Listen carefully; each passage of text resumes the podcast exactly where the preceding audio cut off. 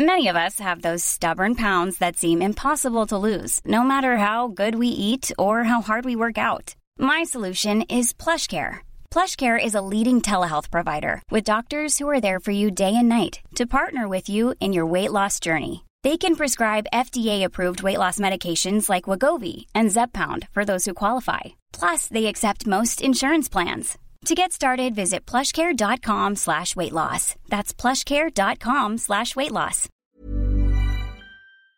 Unsere Welt ist auf dem Weg in das Zeitalter der künstlichen Intelligenz. In atemberaubender Geschwindigkeit verändert sich beinahe alles. Besonders in der Geschäftswelt ist die ungeheure Dynamik des Wandels spürbar. Die Unternehmen und die Menschen darin sehen sich vor vielen Unsicherheiten und Herausforderungen. Der Aufstieg der künstlichen Intelligenz bedeutet neuen Wettbewerb, eine Flut von Daten, aber auch sich verändernde Fähigkeiten und die sich daraus ergebende Notwendigkeit von Veränderungen in den Skills von Mitarbeitenden und der Leistungsfähigkeit der Unternehmen. Workday, die Enterprise-Plattform für Finanzen und HR, hat deshalb Innovation zum Prinzip gemacht. Viele BTO-Hörer erleben den Wandel aus nächster Nähe. Ihre Unternehmen sehen sich einem Ansturm von Veränderungen ausgesetzt, suchen nach Mitteln, um sich aus der Beschleunigungslücke zu befreien und haben Schwierigkeiten, Schritt zu halten. Oft sind die Lösungen kurzfristig und bruchstückhaft. Getrennte Systeme für die Finanz- und Personalabteilung oder die Aufrüstung veralteter Technologien sind häufige Beispiele dafür. Um Unternehmen jeder Größe bei der Bewältigung dieser Herausforderung zu unterstützen, verfolgt Workday den Ansatz permanenter Innovation. Denn nur so können Kunden Veränderungsprozesse anführen, statt darauf zu reagieren. Nur Workday verfügt über einheitliche Daten, die nahtlos über eine einzige Plattform fließen und ihnen die Möglichkeit geben, intelligente Entscheidungen zu beschleunigen, Chancen zu erkennen und Risiken zu mindern. Workday versetzt sie in die Lage, Modelle und Prognosen zu erstellen und schnell und zuverlässig zu handeln, dank Echtzeitdaten und einer zuverlässigen in die Plattform integrierten KI. Besuchen Sie workday.com und erfahren Sie, wie Sie Fahrt aufnehmen können bei Ihrer Reise ins Zeitalter der künstlichen Intelligenz. Workday, die Enterprise-Plattform für Finanzen und HR.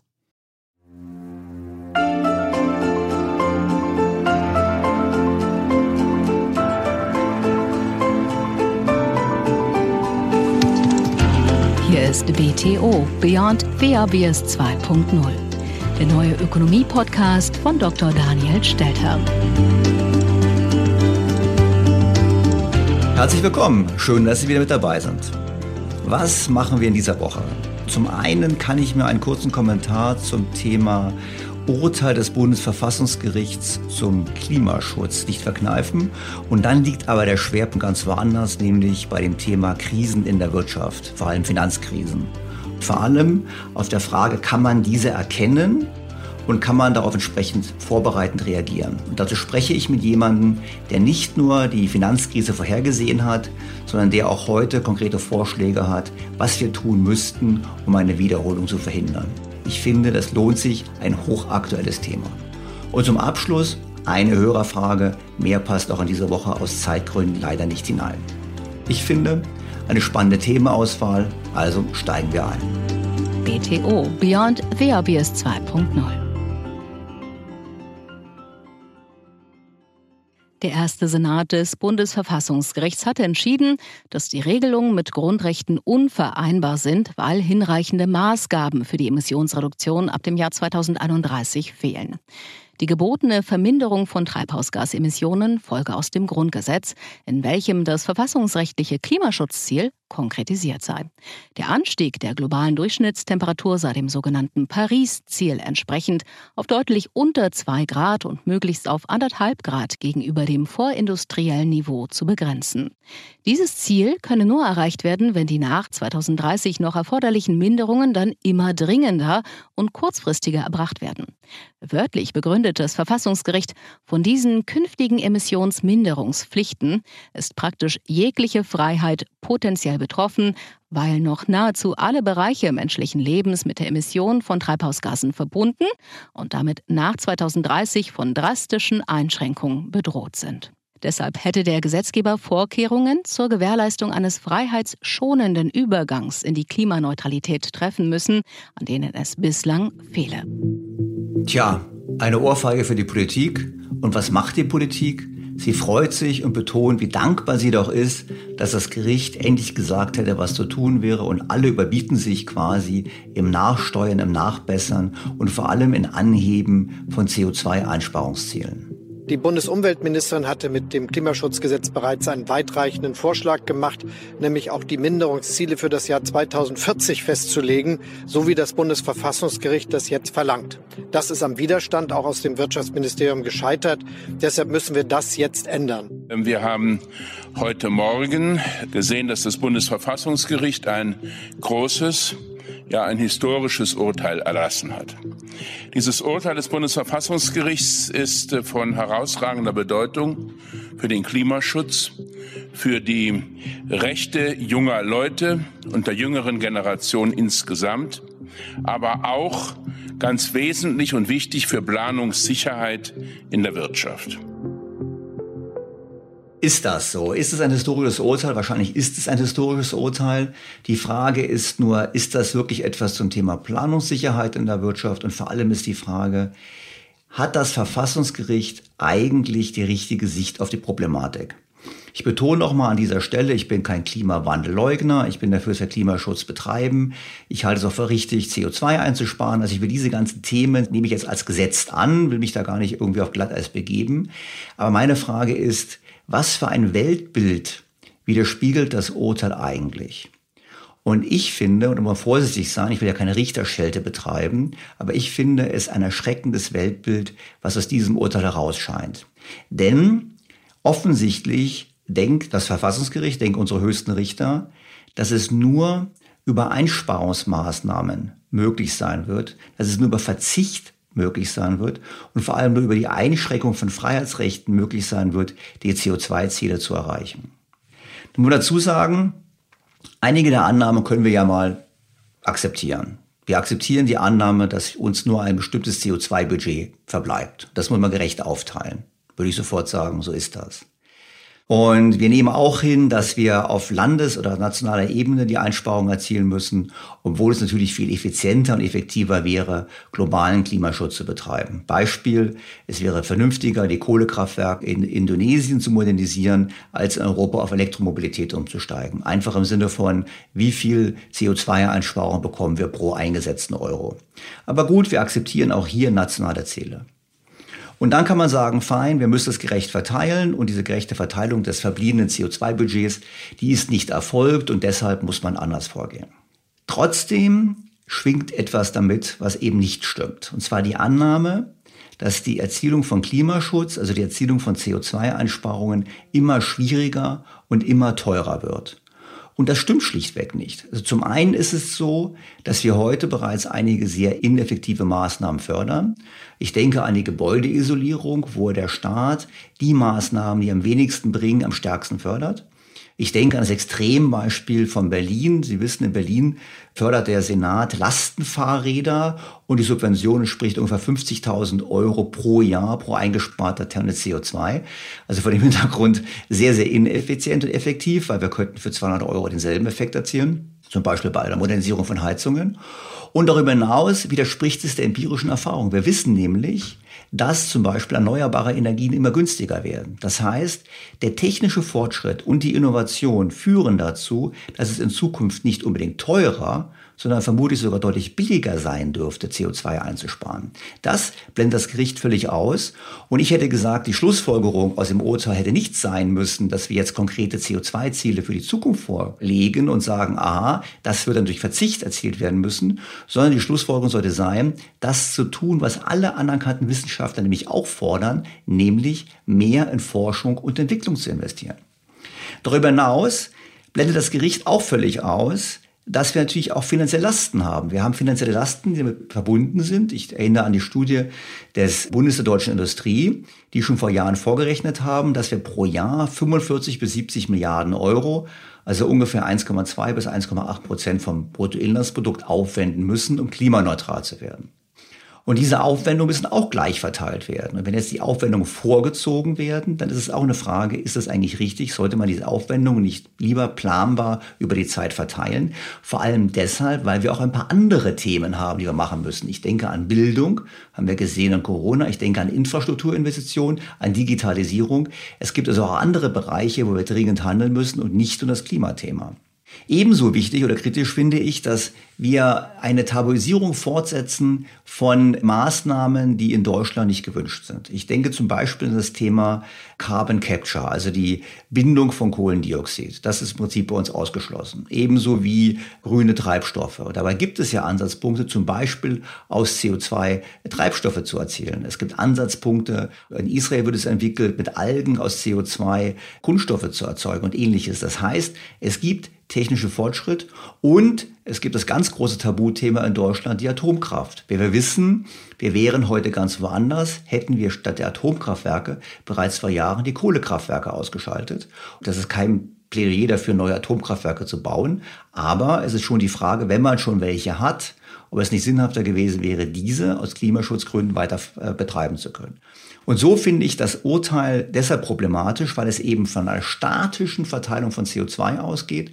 Und die Reaktion der Politik darauf finde ich ganz bedenklich, weil sie eben holzhammerartig sagen, okay, wir müssen härtere Ziele vorgeben, wir müssen jetzt mehr Verzicht üben und eben in Verzicht die Lösung sieht und nicht in Innovation. Und das ist im Abschlusskommentar noch ein großer Unterschied zu den USA. In der letzten Woche haben wir uns intensiv beschäftigt mit Joe Biden, der ja beim Klimaschutz auch vorangehen will. Aber die USA setzen eben auf Investitionen, vor allem auch in Forschung und Entwicklung. Und die französische Umweltministerin hat gesagt, das ist ja sehr schön, was sie in den USA machen, aber wir in Europa, wir wollen auch unsere Art des Lebens ändern. Und ich bin skeptisch. Ich glaube nicht, dass es auf Dauer einen breiten Konsens geben wird in Europa über Verhaltensänderung, über Lebensweisenänderung, das Klima zu retten. Ich glaube, dass wir da Gefahr laufen, vor allem wenn die Kosten sehr hoch sind, dass da der gesellschaftliche Kongress zerbricht und dann ist niemandem genutzt, weder dem Klima noch dem sozialen Zusammenhalt. Und das ist das, was mich eigentlich abschließend an diesem Urteil, vor allem aber an der Reaktion auf dieses Urteil besorgt. Planwirtschaftliche Ansätze also CO2-Einsparungen zu planen, ab dem Jahr 2030 bis zum Jahr 2050, das kann niemand, weil niemand weiß, wie der technische Fortschritt ist. Was wir aber alle wissen ist, ohne technischen Fortschritt werden wir das Ziel sicherlich nicht erreichen. Womit wir zum eigentlich geplanten Hauptthema heute kommen, nämlich Krisen. Krisen erkennen, Krisen verhindern, Krisen bekämpfen. Ich meine natürlich Krisen in der Wirtschaft, und deshalb habe ich mir jemanden eingeladen, der die Finanzkrise vorhergesehen hat, um mit ihm über Krisen und Lösungsmöglichkeiten zu diskutieren. Keen ist ein Kritiker der neoklassischen Theorie, aber auch des Marxismus. Beiden Gesellschaftstheorien wirft er Inkonsistenz, unwissenschaftliches Verhalten und das Festhalten an widerlegten Behauptungen vor. Seine Forschung und Lehre ist beeinflusst von John Maynard Keynes, Hyman Minsky, dem italienischen Wirtschaftswissenschaftler Piero Sraffa und dem österreichischen Ökonomen Josef Schumpeter. Bevor wir ins Interview einsteigen, folgender Hinweis. Wie bei den früheren englischsprachigen Gesprächspartnern mache ich eine zusammenfassende Übersetzung von den Kernaussagen. Aber Innovation, ab sofort werden wir die Originalinterviews immer auch als Podcast veröffentlichen. Aus technischen Gründen etwas zeitlich versetzt. Und deshalb wird das Interview ab kommenden Mittwoch auf allen Kanälen, auf denen Sie BTO abonniert haben, zu hören sein. Fangen wir an. Zunächst habe ich Professor Kien gefragt, wie er als einer der wenigen die Finanzkrise vorhergesehen hat. Well, there's two reasons. One is that I became exposed to the work of Hyman Minsky right back in 1987, long before, uh, you know, he's been discovered by mainstream economists. And I found his explanation of capitalism the most uh, compelling I'd ever encountered. Also Ausgangspunkt von Keynes Überlegungen waren die Arbeiten von Hyman Minsky, einem amerikanischen Professor, der sehr früh geschrieben hat über finanzielle Instabilitäten. Und er hat diese äh, Erkenntnisse von Minsky in ein Modell gepackt gehabt. In die Modelle hat er gearbeitet und hat festgestellt, dass das Modell sehr gute Realität abgebildet hat und vor allem auch, dass das Modell in der Lage war, den Rückgang der Volatilität in der Realwirtschaft, also der Schwankungen in der Wirtschaft vorherzusagen, die er dann auch empirisch gesehen hat, hat er gesagt, komisch, wir haben diesen Rückgang an Volatilität. Wir haben das Modell quasi in der Arbeit, in der Praxis kann ich sehen, wie es funktioniert. Und hat dann geschaut, was passiert eigentlich mit Privatverschuldung. Hat festgestellt im Jahr 2005, dass Privatverschuldung in Australien, wo er lebte, aber auch in den USA sehr stark gestiegen war und hat gesagt, aufgrund seines Modells, aufgrund der früheren Erkenntnisse, dass diese stark gestiegene Privatverschuldung der Auslöser einer kommenden Krise sein würde und sein müsste. Uh, so I started looking at levels of private debt again in late 2005 as part of a court case I was involved in as an expert witness. And I saw this incredible increase in private debt in both Australia, uh, where I lived at the time, and America. And I thought private debt can't be sustained. When it breaks, there'll be a crisis. Somebody has to warn about it, at least in Australia, or that somebody. So that's where I got into it back in 2005. Was mich zu der Frage geführt hat, die ja auch die Königin von England gestellt hat, die Queen, die ja gefragt hatte bei einer Rede nach der Finanzkrise, warum denn keiner der Ökonomen sie vorhergesehen hätte. thing is, many non-economists saw this coming because they were worried about the level of private debt. Only economists thought you don't need to worry about the level of private debt if they were mainstream economists. Anybody outside that bracket, and that includes people as far away from me as Peter Schiff, who's an Austrian by orientation. They were the ones who warned about it. So just economics in particular made the mistake of believing the level of private debt does not matter. Also er meinte, ähm, dass es ja vor allem Ökonomen gewesen wären, die die Krise nicht hätten kommen sehen, viele andere schon, weil andere hätten schon auf die private Verschuldung geachtet. Und ähm, Ökonomen hätten immer gesagt, die private Verschuldung spielt ja keine Rolle, weil die Vermögen sind ja auch da. Die Nettovermögen werden ja immer noch positiv gewachsen und deshalb müsste man sich keine Sorgen machen. Eine Erfahrung, die ich übrigens selber auch gemacht habe in Diskussionen, dass immer wieder gesagt wurde, ja, die Vermögenswerte sind ja da. Und ich würde auch daran erinnern, auch heute wird ja gerne gesagt, die Schulden sind ja kein Problem, die Vermögen sind ja da. Wir wissen aber natürlich, dass Schulden auch Vermögen treiben. Da kommen wir auch gleich noch dazu. Ich habe dann äh, Professor Kien darauf hingewiesen, dass er die Vermögen meistens schneller steigen als die Schulden und dass die Ökonomen genau deshalb kein Problem sehen und ihn gefragt, ob er dann einen Zusammenhang sieht zwischen den Schulden und den Vermögenspreisen. Yeah, that's the nonsense they always fall for because, again, according to neoclassical economic theory, there's no link between the level of debt and the level of asset prices. Now, like most things in neoclassical economic, that's an assumption.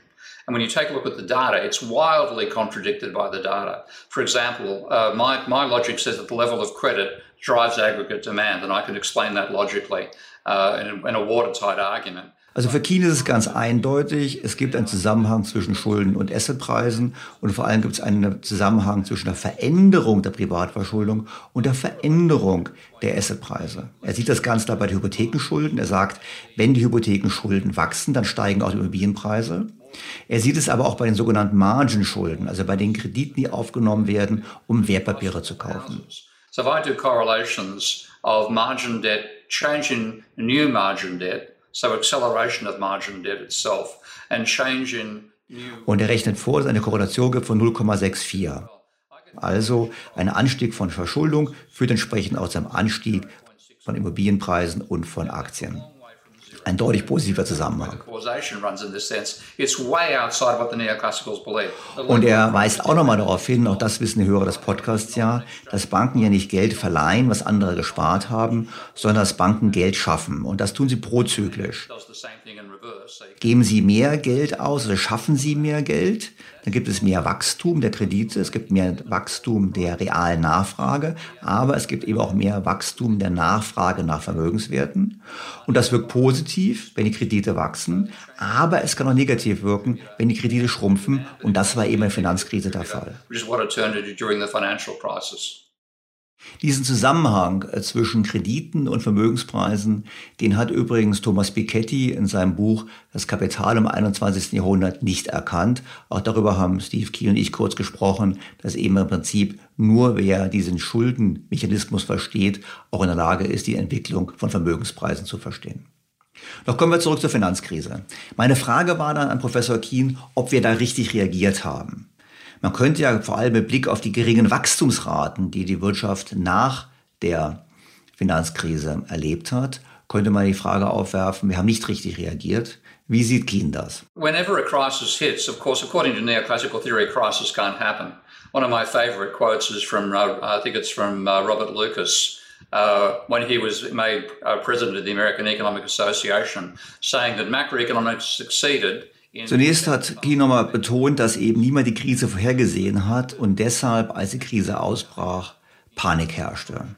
Er zitiert den ehemaligen Finanzminister, der gesagt hat, er möchte nicht, dass der Kapitalismus unter seiner Führung untergeht. Vor dem Hintergrund wurde ganz viel Geld in die Märkte gepumpt. Das ist der ganz große Unterschied zur großen Depression. Man hat ungefähr dreimal so viel Geld in die Märkte gepumpt wie damals im New Deal der 30er Jahre. Auch in die Wirtschaft gepumpt. Treasury Secretary Hank Paulson saying that he didn't want capitalism to fail on his watch.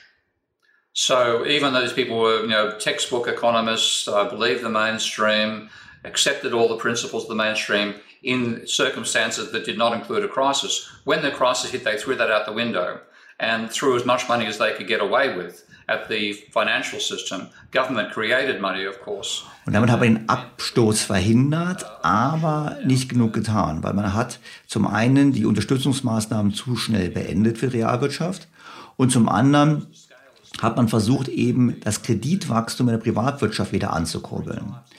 Und nachdem man eine Krise hatte, die durch zu viele Schulden ausgelöst war, ist es natürlich kontraproduktiv. Das heißt, es gab zwar den Versuch, mehr Kreditwachstum zu haben, aber die Privathaushalte haben weiter Schulden abgebaut und Unternehmen haben nur wenig mehr Schulden gemacht, weshalb in Summe das Kreditwachstum gering war und wie wir vorher schon gesehen haben, wenn es kein starkes Kreditwachstum gibt, gibt es auch kein Wirtschaftswachstum. Vor dem Hintergrund äh, weniger Kreditwachstum, weniger Nachfrage, stagnierende Wirtschaft.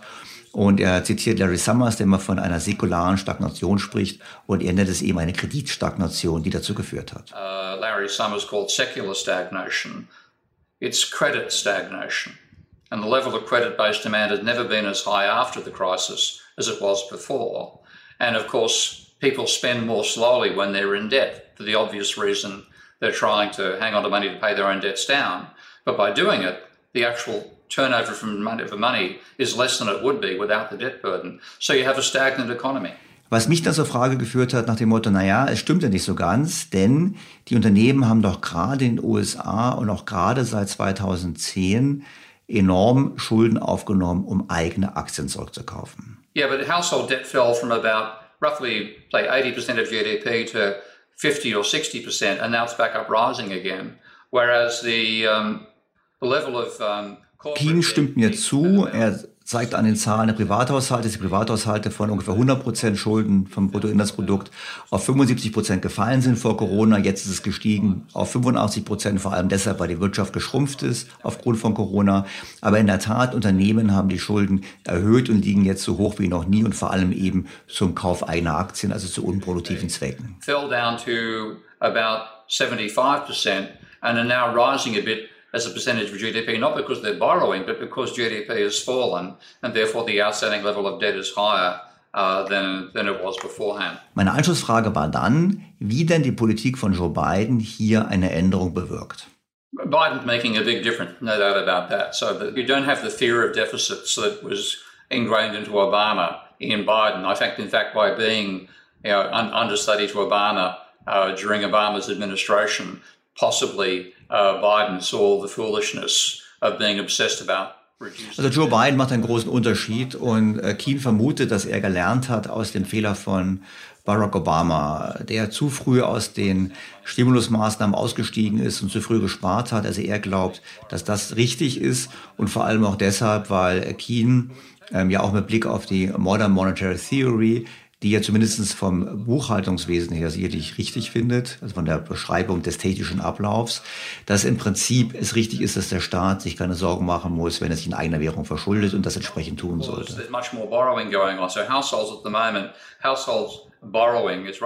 Er kommt dann nochmal zurück auf den Privatsektor und betont, dass ihm halt der Unternehmenssektor in den USA die größten Sorgen macht, einfach deshalb, weil die Verschuldung vor Corona schon hoch war und jetzt im Zuge der Corona-Krise nochmal deutlich gestiegen ist, einfach deshalb, weil Unternehmen sich zur Finanzierung kurzfristiger Ausgaben Geld leihen mussten und er glaubt, dass hier im Prinzip der ähm, Ursprung einer künftigen Krise liegen wird und nicht bei den Staatsfinanzen.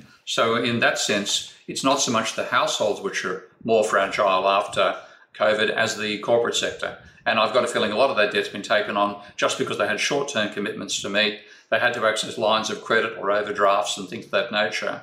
And there's been a huge increase in debt. That will be, that that's only data up till September. So we've got to go a lot further to see where it might eventually get to. It's quite possible the corporate sector will come out carrying certainly the highest level of debt in the history of the American corporate sector, and possibly 15% of GDP more than it's carrying right now. And that means there'll be a lot more for corporations that are potentially fragile uh, after coronavirus. Was zusammenfassend dann in der Diskussion dazu geführt hat, zu sagen, okay, ist es gelungen, die große Depression zu verhindern, aber das Deleveraging, also der Abbau von Schulden, wurde im Privathaushaltsbereich verlangsamt und im Unternehmenssektor verhindert. Die Unternehmen sind so verschuldet wie noch nie. Und die Frage an Steve Keen war dann, können wir jetzt so weitermachen? I think we need deleveraging everywhere. I mean, in, in this case, neoclassical economics has played a huge role in actually encouraging increased levels of debt. If you know the Modigliani, Modigliani Miller also Keen erklärt nochmal, dass es vor allem die neoklassischen Ökonomen waren, die die Verschuldung befördert haben. Er erinnert an Modigliani Miller, das ist ein berühmtes Modell zum Thema Finanzierungsstruktur von Unternehmen, die im Prinzip gesagt haben, aufgrund des Steuervorteils, aufgrund der Möglichkeit, Zinsen steuerlich geltend zu machen, sollten Unternehmen mit möglichst hohen Verschuldungsgraden arbeiten.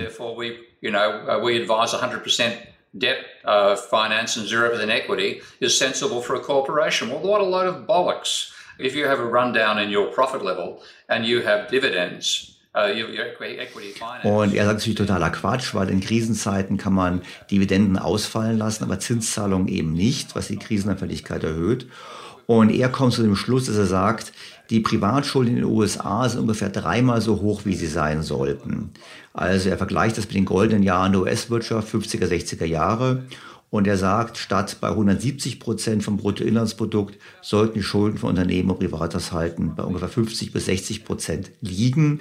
Man müsste also die Schulden um 100 Prozent vom Bruttoinlandsprodukt senken, was natürlich ein großes Ziel ist. by more than 100% of GDP. And then we'll get back to the financial resilience of the 50s to 70s, but not until then. Und was natürlich für mich die Frage aufgeworfen hat, na gut, wir haben zum einen offensichtlich das Problem, dass wir die Schulden nicht produktiv verwendet haben. Das sieht man an diesem Anstieg. Aber die Frage natürlich, wenn man von 170 auf 50 bis 60 kommen möchte, wie soll das denn funktionieren? Weil die Leveraging ist schlecht fürs Wachstum. Also wie sollen wir es schaffen oder die US-Amerikaner schaffen, die Schulden entsprechend runterzubekommen? What I've proposed for some time now, and I never thought it would be actually taken seriously, which is why I haven't written detailed academic papers on it so far, is what I call a modern debt jubilee. Uh, because if you look at the historical society, going back to ancient Samaria, Israel, Rome, and Rome before the uh, empire, and so on, there were regular debt jubilees. And they were debt jubilees against house. Steve Keen betont, dass sein Vorschlag schon länger auf dem Tisch liegt. Und zwar schlägt er eine Art modernes Schuldenjubeljahr vor. Wir kennen das aus der Geschichte, wir kennen es übrigens auch aus der Bibel. Wir wissen aber, dass früher in Mesopotamien beispielsweise ähm, alle 49 Jahre oder immer wenn ein neuer Kaiser gewählt wurde, die Schulden erlassen wurden. Also die Schuldsklaven wurden wieder frei. Und das war wichtig für den sozialen Zusammenhalt. which was a major way of maintaining some form of social cohesion in those societies. Now we can't do that today. Und er sagt natürlich, das können wir heute nicht so machen, weil wenn wir einfach die Schulden annullieren würden, würde der Finanzsektor pleite machen und alle Leute, die gespart hätten, würden alles verlieren. But if you understand the modern monetary system, it's quite feasible for the government, the treasury operating through the central bank, to give everybody an equal amount of money, whether you're a creditor or a, whether you're a borrower or not, every non-bank citizen gets an equal amount of money. Es gibt eine Alternative, und zwar sein Lösungsvorschlag wäre, dass die Zentralbank über das Finanzministerium jedem Menschen einen gleichen Geldbetrag gibt, egal ob er Schuldner oder Gläubiger ist. Und die, die Schulden haben, müssen dieses Geld dazu verwenden, die Schulden zu tilgen. Und die, die keine Schulden haben, müssten mit dem Geld Aktien von Unternehmen kaufen, damit die Unternehmen ihrerseits Schulden tilgen können. Im Ergebnis würden die Schulden aber drastisch sinken. Where those corporate shares could only be used to pay off corporate debt. So you get a combination of a, a drastic reduction in the debt level. If you, I've hypothesized in the American case of a, a, a modern debt jubilee using 100,000 US dollars per Und am Beispiel der USA meint er, wenn man 100.000 Dollar jedem Bürger geben würde, entspreche das 110 Prozent des Bruttoinlandsproduktes. Und dann würden nach seiner Rechnung die Haushaltsschulden von 80 auf ungefähr 30 Prozent vom Bruttoinlandsprodukt fallen. Unternehmensschulden würden auch um 30 bis 40 Prozentpunkte vom Bruttoinlandsprodukt fallen. Wir hätten danach eine demokratischere Eigentumsverteilung, wir hätten mehr Aktionäre, ein guter Vorschlag. Es gäbe keine Erhöhung der Geldmenge, also keine Inflation. Und wir hätten eine bessere Balance zwischen dem von den Banken geschaffenen Kreditgeld und dem von den Zentralbanken geschaffenen Geld. Ungefähr wieder 50-50 und nicht wie heute 90-10. Ähm, das ist sicherlich auch ein großer Fortschritt, weil dann hätten wir ein stabileres Finanzsystem. Und er hat immer gesagt, naja, er hat sich das nie vorstellen können, dass man sowas mal wirklich durchdenkt. Aber es könnte durchaus passieren. So it could be done. I never thought it would be done, but after coronavirus, there's always a possibility that it might be done. Was zur Frage führt, was das Ganze denn für die Assetpreise bedeuten würde. Weil wir haben ja vorher gesehen, dass steigende Verschuldung sehr wichtig ist, auch für entsprechend steigende Vermögenswerte. Und wir haben auch gesehen, dass ein großer Teil der Nachfrage nach Assets natürlich kreditfinanziert ist. Wenn das System so neu aufgestellt würde, müsste man davon ausgehen, dass es weniger Kreditnachfrage nach Assets gibt, dass die Assetpreise gesamthaft tiefer wären. Das würde doch auch ein Problem darstellen. Und im Zusammenhang habe ich gefragt, inwiefern sich denn sein Vorschlag auch von dem Vorschlag von Irving Fischer unterscheidet, der in den 30er Jahren den sogenannten Chicago-Plan vorgelegt hat, der nichts anderes ist als die Umstellung von diesem kreditbasierten Geldsystem, was es damals auch gab, zu einem völligen zentralbankfinanzierten System. Das heißt, dass es nur noch Geld gibt, was die Zentralbank geschaffen hat und die Banken dann wirklich nur noch wirklich vorhandene Ersparnisse verleihen können und nicht mehr selber Geld schaffen. Dazu äußerte er sich zum Beispiel skeptisch. I'm not a fan of the outright Chicago plan because that would actually mean the abolition of the capacity for banks to create money. Also Steve Keen erläutert, warum er der, ein Freund der privaten Geldschaffung ist. Und zwar am Beispiel einer deutschen Regionalbank oder Sparkasse vermutlich, die im Prinzip lokales Geschäft finanziert hat. Also im konkreten Fall eine Firma, die Satelliten herstellt. Und er hat gesagt, diese Fähigkeit, dass die Banken im Prinzip ihre Kunden kennen, ihre Schuldner kennen und eben auch Kredite geben hin auf Geschäfte und nicht nur gegen gute Sicherheiten, das ist ein großer Vorteil. Und diesen Vorteil, den sollte man bewahren. Und er meinte eben, dass die angelsächsischen Banken sich hier fernentwickelt haben oder sich damit fortentwickelt haben, weil sie eben vor allem Kredite geben gegen Sicherheiten, was natürlich Assetpreisblasen begünstigt, Stichwort Immobilien. Und er meint, das sollte man eben anders machen. Man sollte sich am deutschen Vorbild orientieren und eben produktive Kreditvergabe von regionalen Banken, die die Schuldner kennen, die die Geschäfte kennen, entsprechend fördern. Und das wäre etwas, was man verlieren würde, wenn man in der Tat der Zentralbank das Geldschöpfungsmonopol geben würde. My, my favorite experience there, by the way, was I spoke at a conference in Bonn, I think in about 2011, and I was invited by my host to stay at his house, which happened to be 130 miles from Bonn, in a small village of about 5,000 people. We had a function that night around the local volcanic caldera, and walked past an old couple sitting on a park bench. And he, he had a chat to them and walked away. And then he said, they run the major business in the village. And I, my guess was making sauerkraut. And I said, I said, what's their business? He said, making satellites.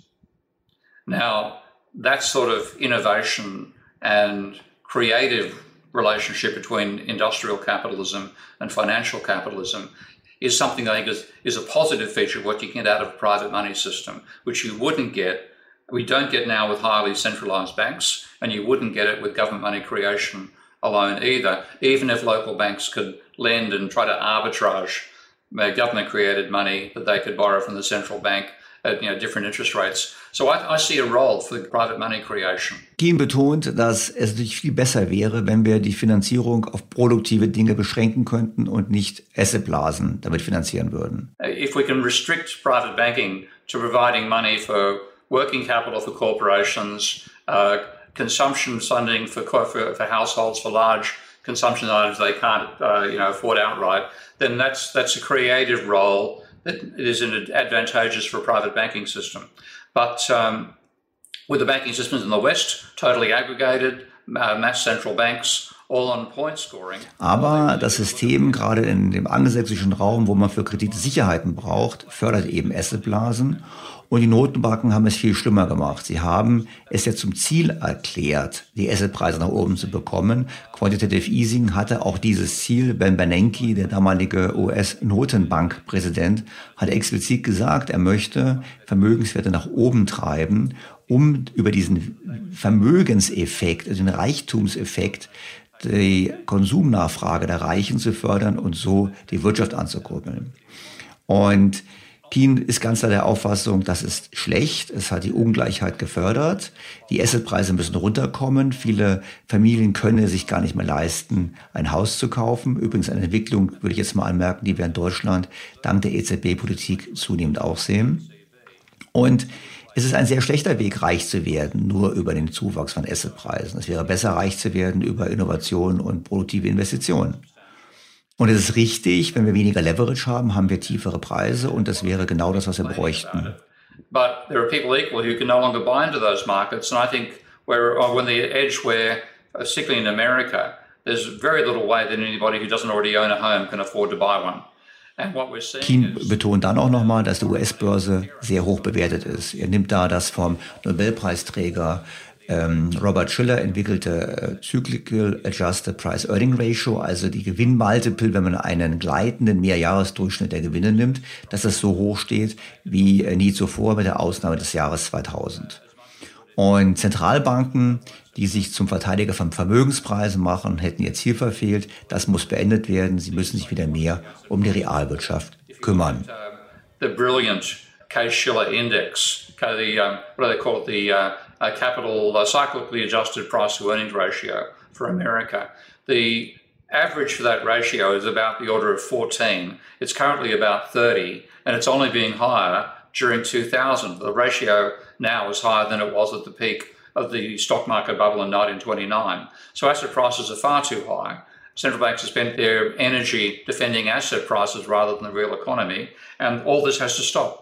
Die Frage, die dann für mich natürlich auf der Hand lag, war dennoch, wie wir mit verfallenen Assetpreisen umgehen. Weil wenn wir diese Schuldenabbau machen im Kienschen Modell, wenn wir die Banken wieder Richtung produktiver Kreditvergabe fokussieren, dann fallen die Assetpreise und das ist ja unangenehm für Leute, die zum Beispiel Schulden haben, wenn dann im Prinzip das Haus oder die Wohnung oder andere Dinge, die sie gekauft haben, weniger wert sind und dann der Wert unter den Schulden liegt. It would definitely have challenges about that, particularly people whose net positive asset valuation was based on enormous levels of leverage. You know, their paper wealth would go below zero quite rapidly if you had a large fall in asset prices. But uh, also Keen sieht natürlich, dass es nicht leicht sein wird, diese Anpassung vorzunehmen, aber er sagt, ähm, letztlich ist es so, das Nettovermögen kann bei einigen unter Null fallen, wenn die Assetpreise fallen, das ist so, aber wir brauchen eben eine Welt, wo wir uns mehr um die Realwirtschaft kümmern und weniger um die Assetpreise. And that I think is also vital. We cannot sustain, I think politically and socially, we can't sustain the level of inequality we have now. And as Nick Hanau puts it, uh, talking to his fellow uh, billionaires, the pitchforks are coming. If you don't do something about the level of inequality, there's going to be political consequences for them in the future. So you know, basically, we've inflated asset prices far too much for the last really ever since the 1987 stock market crash. Uh, we've been pushing asset prices up ever since then. This has to come to an end. And uh, of course, it, it, won't be easy, it won't be straightforward. There will be unintended consequences. But I think the unintended consequences of where we are now is far worse than in a world where we managed to reduce the level of private debt. Und ohnehin glaubt er, dass wir mehr Umverteilung brauchen zwischen Reich und Arm, weil, und da würde ich jetzt darauf hinweisen, das gilt natürlich vor allem für die angelsächsischen Länder, eigentlich nicht so sehr für Deutschland, wir natürlich ein Thema haben bezüglich der ungleichen Verteilung. Und wenn wir diese Ungleichheit nicht angehen, wir ohnehin vor sozialen und ökonomischen Schwierigkeiten stehen. Er hat sogar gesagt, wenn es nicht zu einer freiwilligen Anpassung kommt, gibt es soziale Unruhen, also dann kommen die mit den Mistgabeln, meinte er wörtlich. Und er sagte letztlich, wir blasen seit 1987 die Assetpreise immer auf und das müssen wir beenden. Das wird nicht einfach sein, aber es ist alternativlos. Was mich dann, nachdem ich seine Punkte nochmal zusammengefasst habe, zu der Frage geführt hat, ob das denn genügt, um eine erneute Krise zu verhindern oder ob wir noch mehr machen müssen, um das Finanz- und Wirtschaftssystem stabiler zu machen. We need a whole range of reforms of the financial sector. And one of the uh, most obvious to me is we have to break the positive feedback loop that exists at the moment, the amplifying feedback loop between leverage and asset prices. So I would uh, add, add a rule to the financial sector Also offensichtlich brauchen wir Reform des Finanzsektors und müssen dabei, wie schon angesprochen, vor allem den Feedback-Loop zwischen Leverage und Assetpreisen brechen. Und einer seiner Vorschläge wäre zum Beispiel ein Kreditmaximum festzulegen in Abhängigkeit davon, wie viel Ertrag man mit einem Asset erwirtschaften kann. Now my rule would be what I call the, the PIL, which stands for Property Income Limited Leverage. And I would make a rule that a, a house which is rented for 18,000 pounds a year, no one, from myself to the, to the Prince Charles and Rupert Murdoch, could borrow more than a 10 times that. Er bringt ein Beispiel. Nehmen wir an, eine Wohnung würde 18.000 Pfund Miete pro Jahr erbringen. Und dann würde er die Regel aufstellen, dass man maximal das Zehnfache dieser Miete an Krediten von der Bank bekommt. Also die Bank würde also maximal 180.000 Pfund an Darlehen gewähren. Und dann würde beim Bieterwettbewerb nicht mehr derjenige gewinnen, der am meisten Kredit bekommt, sondern derjenige, der vorher am meisten gespart hat, das heißt mehr Eigenkapital einsetzen könnte. Und damit würden wir schon mal diese Dynamik von immer weiter steigenden Assetpreisen durchbrechen. But if it was the stage where the banks couldn't lend more than a fixed amount, then the one of us who would win the battle would be the one who saved more. In eine ähnliche Richtung geht die Überlegung, ähm, Aktien, sobald sie mehrmals die Hände gewechselt haben, den Eigentümer gewechselt haben, mit einem Verfallsdatum zu versehen. Also nach dem Motto, wenn zehnmal die Aktie verkauft wurde, in seinem Beispiel, dann hat die Aktie eine Restlebenszeit von 50 Jahren. Und nach 50 Jahren verfällt sie im Prinzip.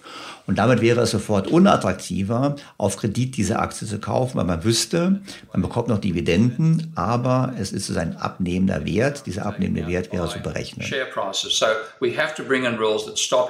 The financial sector causing asset bubbles, which is all they're doing at the moment. Und das sind sicherlich innovative Ideen. Ich persönlich muss dazu sagen, mir gefällt die Idee bezüglich der Wohnungsfinanzierung Immobilienfinanzierung besser als die des Aktienverfalls, aber beides zeigt zumindest mal kreative Ansätze, wie man mit dem Thema umgehen könnte.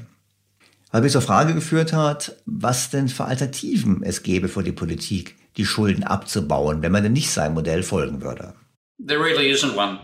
In terms of reducing debt levels, the, the research done by my colleague uh, Richard Vague, a book called The Brief History of Doom, uh, did, had a, a, research team taking a look at about 160 financial crises throughout history and said the only way the debt's been reduced after one of those crises, apart from two or three cases, is by debt write-offs.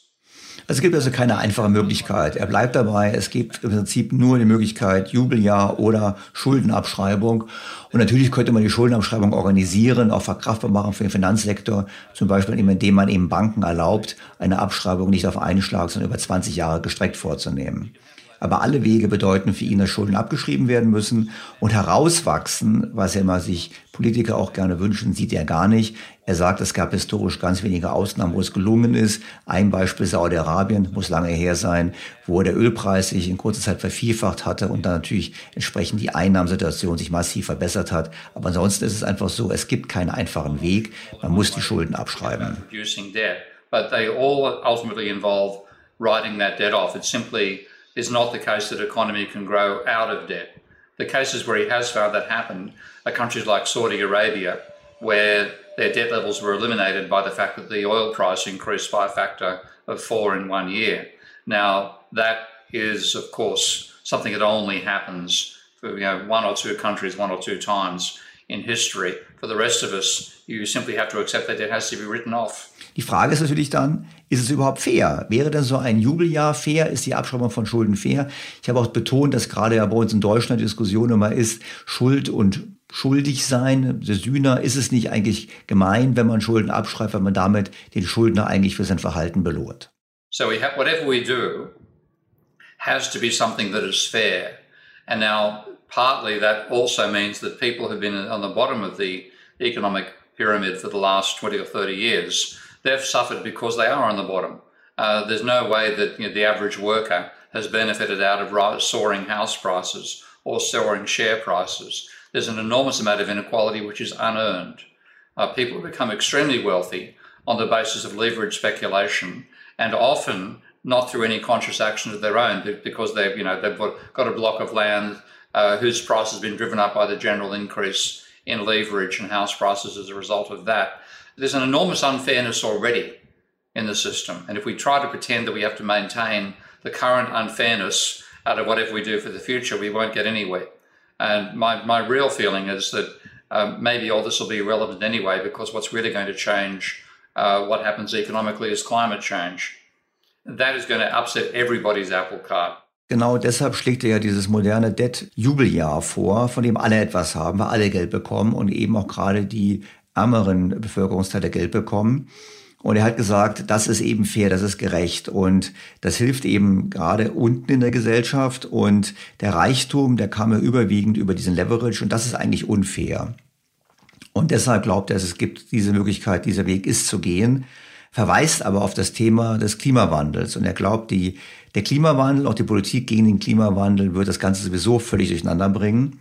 Und ich habe dann an der Stelle mit ihm vereinbart, dass wir uns zum Thema Klimaschutz in Zukunft nochmal unterhalten, weil das ein sehr breites Thema ist, wo ich weiß, dass er auch sehr viele sehr interessante Vorschläge und Ideen, Überlegungen hat.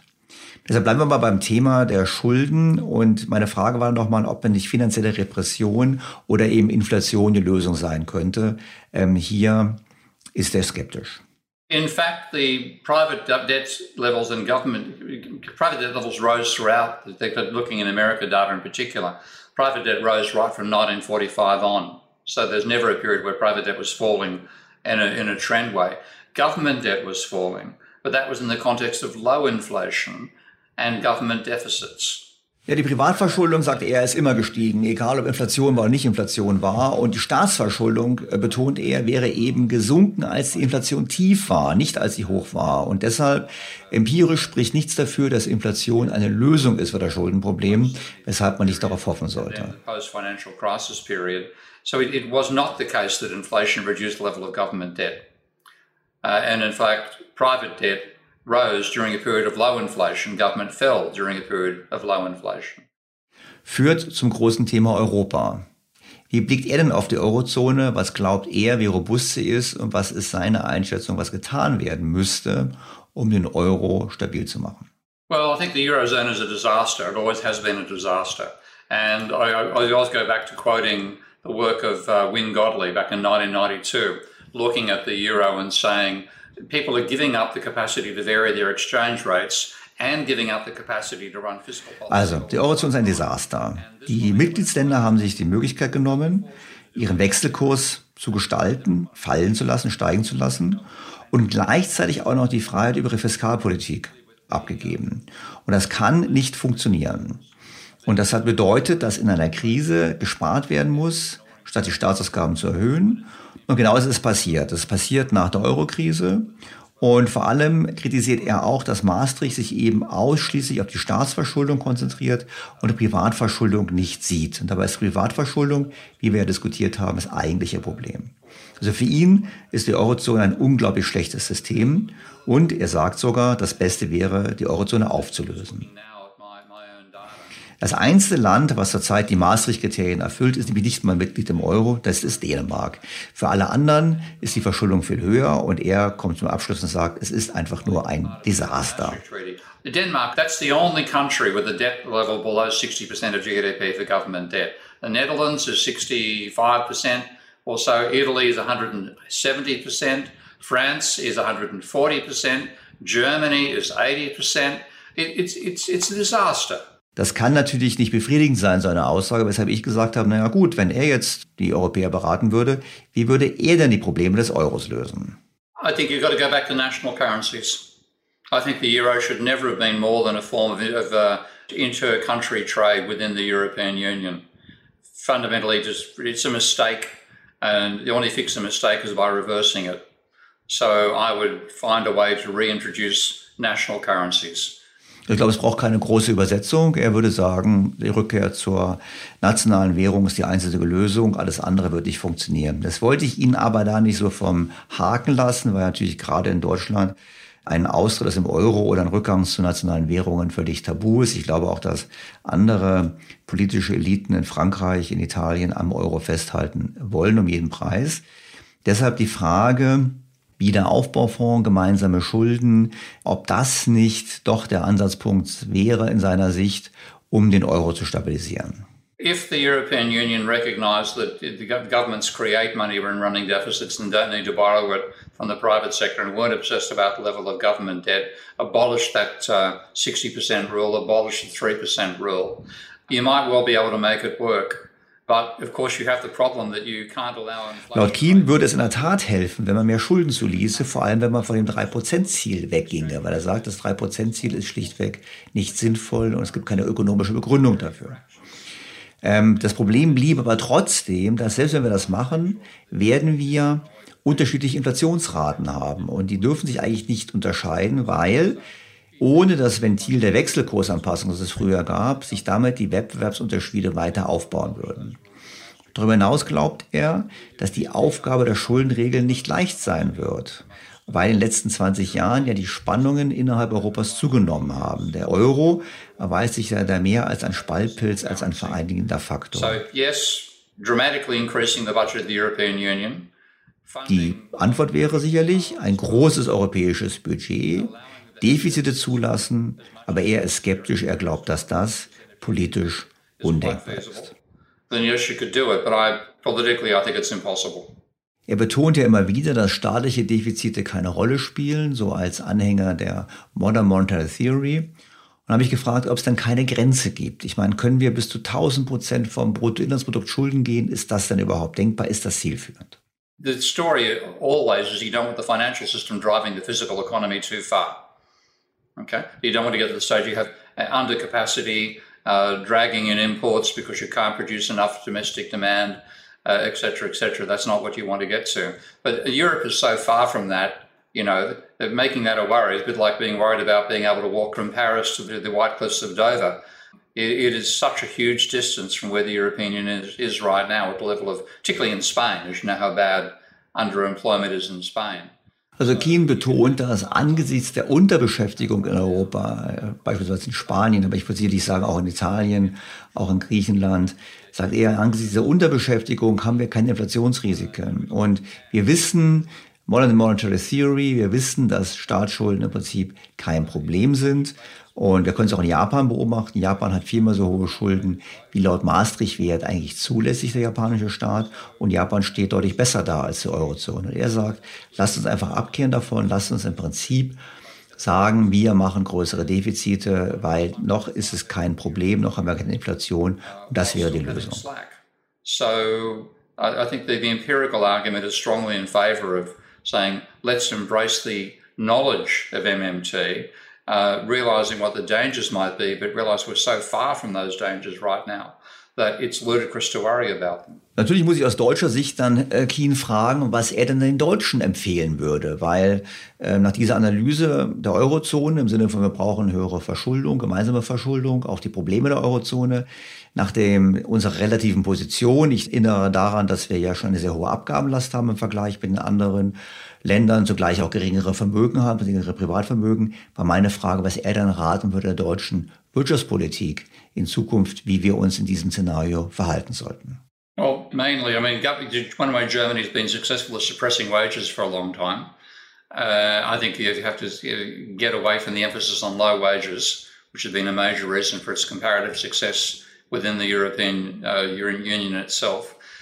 I would enable the government to run a larger deficit which it needs to do to stop the, the private sector going bankrupt uh, after coronavirus. Germany itself, in terms of private debt, Germany has one of the lowest levels of private debt in the, in the world. So you don't have the private debt dilemma that exists there, but you do have Germany is having. Um, I mean, your your your um, airport for Berlin is a classic instance of a failed infrastructure project. You have done fairly well on on the energy transition but you need to go further with that. I mean, I know there've been problems with the solar systems as well and shutting down nuclear power stations, which I think was a mistake. G- Germany, though, has come out. I mean, this is one of the reasons people are critical of the European Union overall. Germany has done pretty well out of it. Uh, so I, I, wouldn't see Germany specifically having too many problems uh, compared to the rest of the European Union. What they're worried about is the rest of Europe causing problems for Germany. And I think on that basis, I'd say that uh, accept that government debt is not a problem in the way the Maastricht Treaty was drafted because government does not borrow to create money. Government creates money by spending.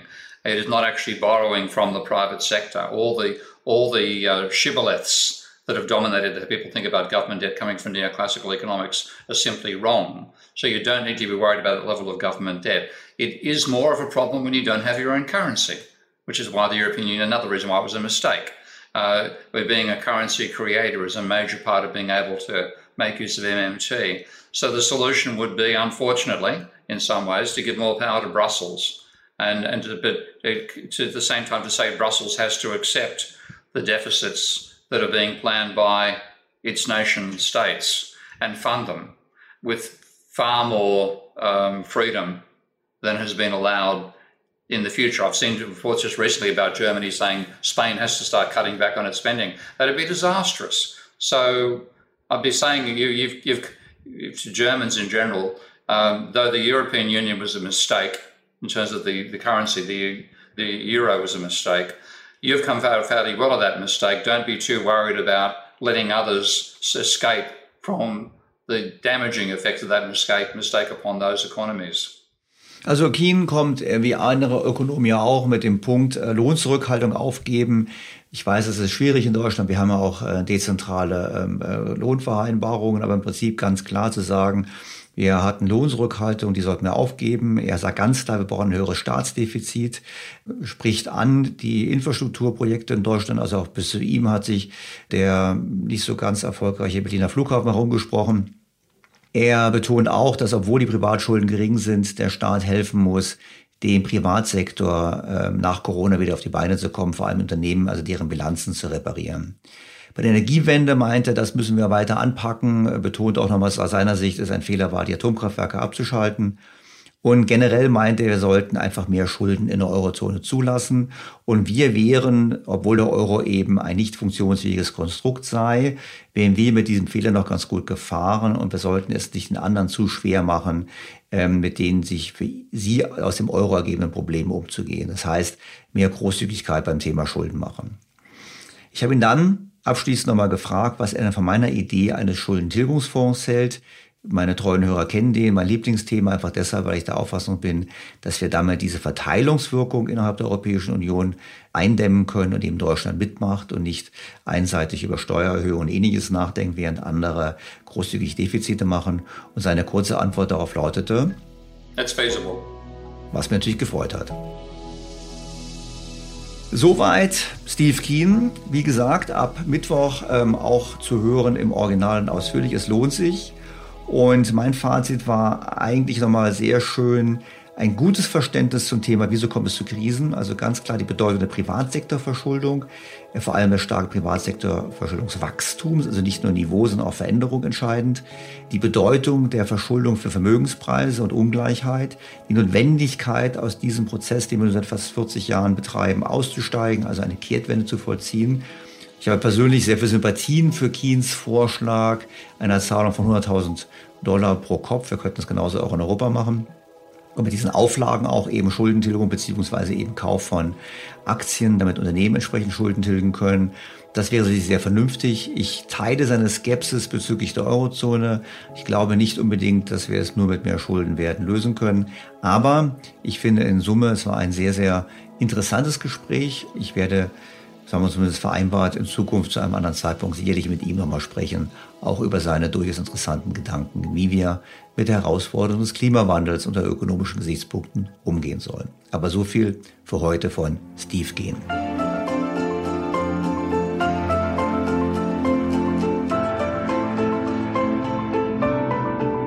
Es gab eine Fülle von Fragen und Anmerkungen zu dem Podcast zum Thema Elektromobilität. Äh, die Antworten kommen zu den Fragen und Anmerkungen. Ich bin mit Herrn Hayek dazu in Kontakt. Es hätte heute sowieso noch den Rahmen völlig gesprengt, auch das Thema noch umfangreich zu besprechen. Deshalb eine Hörerfrage zum Abschluss. Es ist eine Frage zur Folge 70 und zum Thema Verwaltungsstaat. Ein Hörer schreibt, eines der Probleme, die ich beobachte, ist, dass Gesetze, Verordnungen, Regelungen etc. immer komplizierter werden, immer mehr Klauseln enthalten und immer feinteiliger gestaltet werden, sicherlich auch, weil immer mehr Juristen involviert sind. Das bedeutet nicht nur Kopfzerbrechen für den Wirtschaftsakteur, der all diese Fachrechte bei seinem Handeln beachten muss, sondern auch immer mehr Aufwand für eine Genehmigungs- und Vollzugsbehörde, die beispielsweise immer mehr Regeln bei einer Entscheidung zu beachten hat. Logische Folge sind immer komplexere Verwaltungsverfahren, was bei gleichbleibender oder abnehmender Personalstärke in der Verwaltung zu immer längeren Genehmigungsverfahren führt. Daran wird auch die Digitalisierung nur bedingt etwas ändern, denn die Prüfung auf Regelkonformität wird dadurch kaum beschleunigt. Im Gegenteil, sie kann sogar noch verlangsamt werden, da es nunmehr noch einfacher ist, noch mehr Behörden am Verfahren zu beteiligen, was zu noch mehr Stellungnahmen führt. Ob der mögliche Schaden bzw. Standortnachteil durch immer längere Genehmigungszeiten seitens der Politik oder höhere Verwaltung kritisch und systematisch geprüft wird, wage ich zu bezweifeln. Die fehlende Prüfung der Wirksamkeit von Maßnahmen spiegelt sich ja auch gerade an vielen Stellen in der Corona-Politik wieder. Ja, wir haben es natürlich zu tun mit einem Komplexitätsproblem. Also ich habe mal gelesen und recherchiert für mein Buch äh, Ein Traum von einem Land, dass seit 1970 die Verwaltungsausgaben für den Sozialstaat um 40 Prozent schneller gewachsen sind als das Bruttoinlandsprodukt. Also wir haben nicht nur mehr Geld ausgegeben für Soziales, sondern wir haben überproportional mehr Verwaltungsaufwand, damit die Sozialleistungen zu bezahlen. Und das liegt sicherlich nicht daran, dass die Menschen heute weniger arbeiten als früher. Das liegt einfach daran, dass dies immer komplizierter geworden ist. Die Gesetze werden immer komplizierter und umfangreicher und deshalb erfordern sie auch mehr Verwaltungsaufwand. Ein anderes Beispiel auch nochmal die Bundesagentur für Arbeit. Obwohl die Gesamtausgaben der Bundesagentur für Arbeit seit 2002 bis zur Corona-Krise um mehr als 40 Prozent gesunken sind, also gute Konjunktur, es gab weniger Arbeitslose, also weniger zu tun, sind die Verwaltungsausgaben um 81 Prozent gestiegen. Das muss man sich mal vor Augen halten. Jedes privatwirtschaftliche Unternehmen wäre schon längst pleite bei so einer Entwicklung. Aber es widerspiegelt auch hier sicherlich eine zunehmende Komplexität der Abläufe. Wir müssen natürlich sehen, alleine in Deutschland beschäftigen wir rund 370.000 Menschen in der Sozialversicherung und alleine für die gesetzlichen Krankenversicherung arbeiten 145.000 Mitarbeiter. Und das sind natürlich genau diese Symptome aufgrund von Komplexität. Und die Komplexität sieht man auch woanders. Wir haben, das sind Zahlen von 2017, wir haben in Deutschland elf allgemeine Ortskrankenkassen, 85 Betriebskrankenkassen und je sechs Ersatz- und Innungskassen. Und ich finde ja Wettbewerb ganz gut. Nur wissen wir natürlich, dass zwischen Krankenkassen faktisch kaum Wettbewerb besteht. Und ich glaube, man könnte den Markt durchaus hier konsolidieren, entsprechend auch äh, Effizienzreserven heben. Insofern kann ich dem Hörer nur zustimmen, jawohl, das würde sich lohnen, hier ranzugehen und eben auch Gesetze zu vereinfachen und auch immer bei Gesetzen daran zu denken, welche Folgewirkungen sie haben. Die Frage ist, wird es passieren. Und ich ganz klar sagen, wenn man vereinfacht, wenn man Strukturen zusammenlegt, dann fallen auch Posten weg, auch Versorgungsposten weg für Politiker. Und deshalb ist es natürlich aus Sicht der politischen Parteien nicht so richtig attraktiv, in diese Richtung zu gehen. Wir sollten es trotzdem tun, gerade auch angesichts der demografischen Entwicklung können wir uns das gar nicht mehr weiterhin leisten. Soweit für diese Woche. Wir hätten noch viele, viele weitere Themen besprechen können, aber der Podcast ist so schon lange genug. Ich hoffe, er hat Ihnen Spaß gemacht. Mir hat es auf jeden Fall Spaß gemacht. Ich fand Steve Keen ein super Gesprächspartner. Und ich freue mich auf die kommende Woche. Auch dort gibt es einen Gast. Mit diesem Gast spreche ich über das Bundesverfassungsgericht, aber nicht über das Klimaschutzurteil, sondern über das Thema Euro-Rettung und Wiederaufbaufonds. Ich freue mich aufs Wiederhören in der kommenden Woche. Ihr Daniel Stelter. Nicht vergessen, am Mittwoch gibt es ja das Interview mit Steve Keen in voller Länge im Original.